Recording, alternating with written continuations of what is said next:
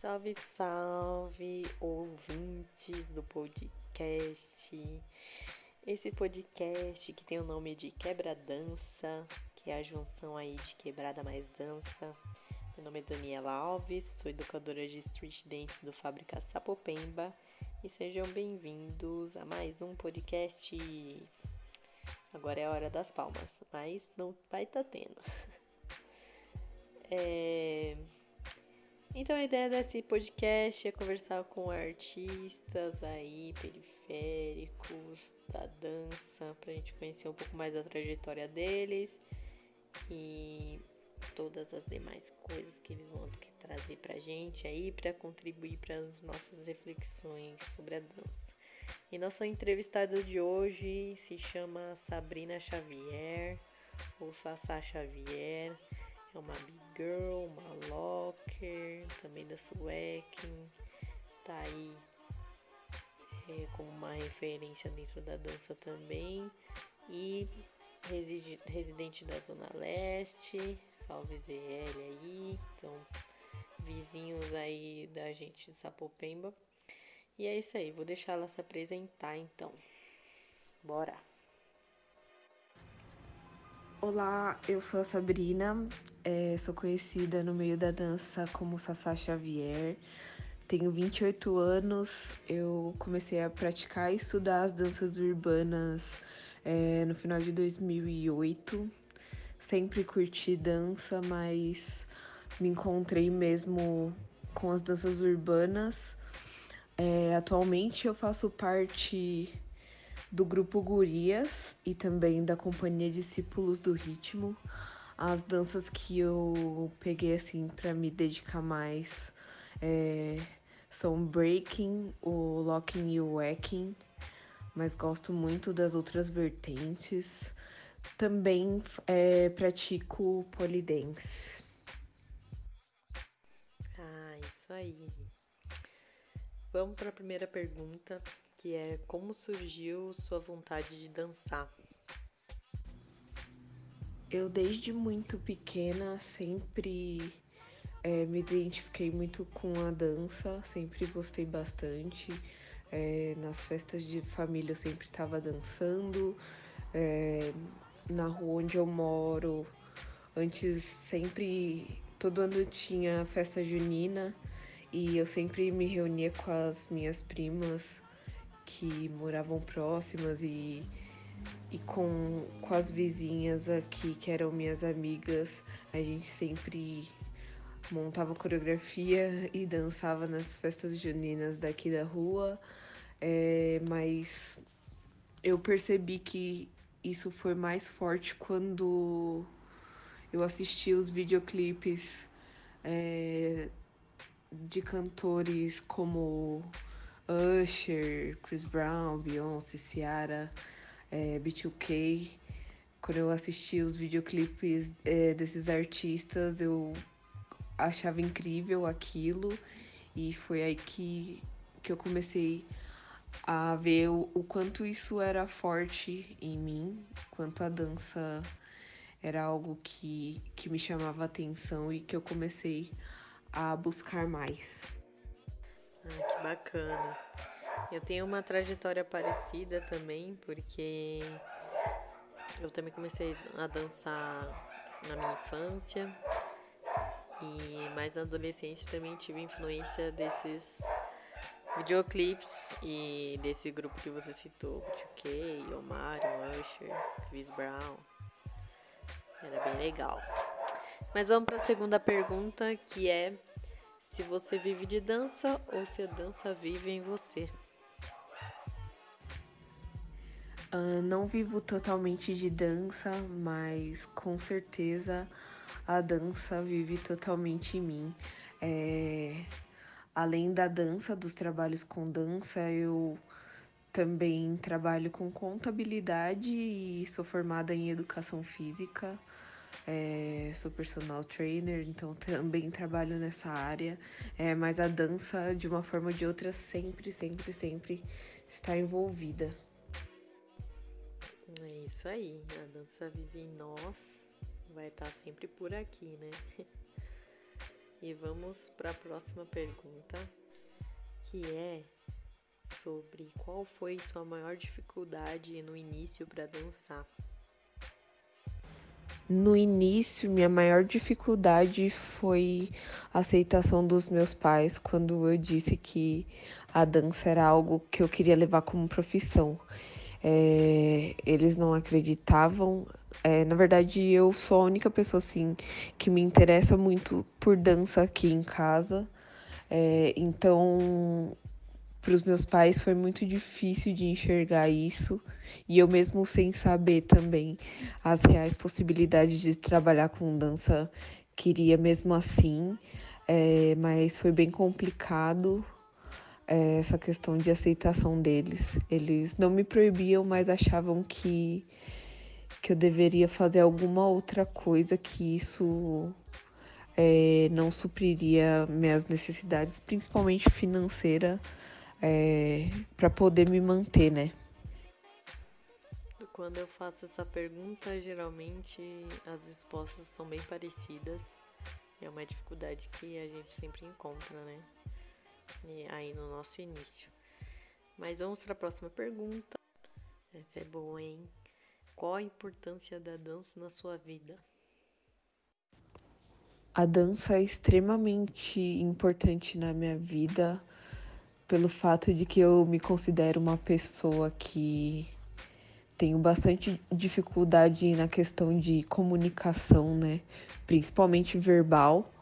É, e a dança para mim representa a minha forma de me comunicar sem eu precisar dizer em palavras. É, eu consigo é, me expressar e me sentir é, mais livre e me sentir melhor quando eu danço, ainda que eu não fale as coisas que eu gostaria com palavras, eu sinto que a dança supre essa necessidade é, de pôr para fora o que eu gostaria de, de expressar.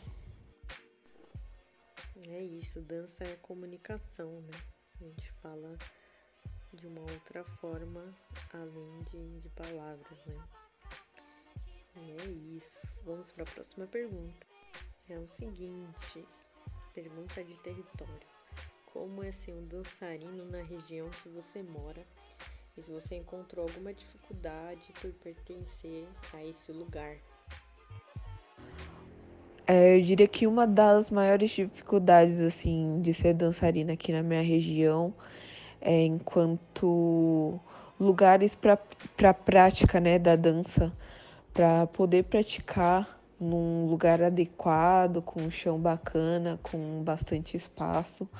É, infelizmente, muitos lugares é, não dão o suporte que eu acho que deveriam dar, inclusive lugares públicos, né? E, e eu acho que isso acaba atrapalhando bastante até a conexão das pessoas aqui em volta, né? A gente acaba tendo que, que ir para outros lugares para conseguir esse momento de prática e tal, enquanto podia estar por aqui e mais pessoas da daqui da comunidade conhecer isso e isso benefici beneficiar outras pessoas. Acho que essa é uma das principais dificuldades. Realmente, né? A falta de espaço né, é, apropriado para a prática é um limitante, né, visto que né, às vezes dentro da nossa própria casa a gente também não tem esse espaço hábil, então onde que a gente treina, né? Então, mais uma vez, ressalta a importância dos fábricas de cultura, dos equipamentos culturais que tem esse papel importante de ceder um espaço para que a gente faça as nossas práticas. E esse apontamento, né, que a Sabrina traz, de que às vezes alguns equipamentos podem ter algumas dificuldades é, nessa organização, em ceder as salas, mas que as, esses equipamentos possam rever isso e cada vez mais auxiliar os artistas, né, que estão ali para a utilização do espaço, para movimentar, para dar vida ao lugar, né? E agora chegou a hora da pergunta da nossa mãe, que é sobre a filha dela quer ser uma é, dançarina profissional e o que você diria para ela? É, eu daria várias dicas, na verdade. primeira delas é acreditar que é possível, é, ter organização, assim como qualquer outra profissão, mas pensando que dança e arte é algo que infelizmente não é tão valorizado, então a organização vai ser muito importante para isso. Estudar, ainda que não seja necessariamente de forma acadêmica, mas estudar é muito importante. É, pensar na questão multidisciplinar, né? Que um dançarino ele precisa saber muito mais do que dançar bem, precisa ter várias outras coisas, várias outras habilidades, né, para poder se inserir no mercado. E uma das principais, eu diria que é o cuidado com o corpo, uma vez que esse é um instrumento de trabalho e que vai usar para sempre. É, então é muito importante pensar é, no corpo para poder, uma, poder ter uma longevidade também, né? Na profissão. É isso, sem mais. Sassá falou tudo. Então já vou logo para a próxima pergunta, que é bem interessante para nós mulheres, né? Que é como você vê a cena feminina dentro das danças urbanas, street dance, e como você se vê daqui a alguns anos. Hoje eu vejo que a presença das mulheres dentro das danças urbanas é bem maior do que quando eu comecei, por exemplo. As mulheres se articulam mais, fazem várias ações em prol da cena, em prol do crescimento feminino nas danças urbanas e na cultura hip hop, e isso é muito bacana. É, acho que falta de alguns caras perceberem isso, né? Toda essa potência e entenderem que a gente pode estar em qualquer lugar também. É, e eu me vejo daqui uns anos é, como alguém que fez a diferença, né, para a cena e principalmente na questão de pensar em incentivar e trazer mais mulheres é, e fazer com que elas acreditassem que é possível né, estar em diversos lugares e fazer várias coisas é, tão bem assim quanto os caras fazem. Acho que é isso. É, é isso aí. Também concordo é, com o aumento né, da participação feminina. E que seja sempre um aumento, né? Que a gente se, vê, se veja mais presente e mais inclusa né, nesse meio que é tão importante pra gente. E vamos para a última pergunta, já agradecendo a parte, sua participação aqui, disponibilidade para estar com a gente, compartilhando e trocando. E queria saber se você tem alguma coisa para compartilhar, um conselho, alguma lamentação, um choro, uma resenha, uma ideia, uma música, uma poesia. Compartilha aí com a gente a mensagem que eu gostaria de deixar para a galera é que acreditem é, no que vocês fazem, no que vocês gostam de fazer. Acreditem que é possível chegar longe com isso. É, e eu falo isso é, num sentido real mesmo. Através da dança eu pude conhecer várias pessoas legais, passar por várias experiências bacanas, inclusive conhecer é, outros países e principalmente para a gente que é da quebrada, é, acreditar é fundamental e saber que existem esses exemplos que já conseguiram fazer esse tipo de coisa é importante também, porque quando a gente vê que a gente tem exemplos que alguém conseguiu mesmo sendo da quebrada, mesmo em meio às dificuldades, a gente tem essa motivação para seguir também. É, então acreditem, de verdade, continuem. A gente passa por um momento bem delicado, bem difícil, mas a gente vai se adaptando e a gente consegue chegar aonde quer. E é isso. Arrasou, Sassá. Muito obrigada pela participação novamente. E a palavra do dia foi acreditar. Acredite. Eu não sei essa música. Mas é isso, gente. E ficamos por aqui com mais um podcast.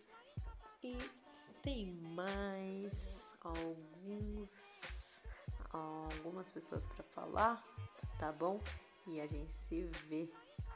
Beijos.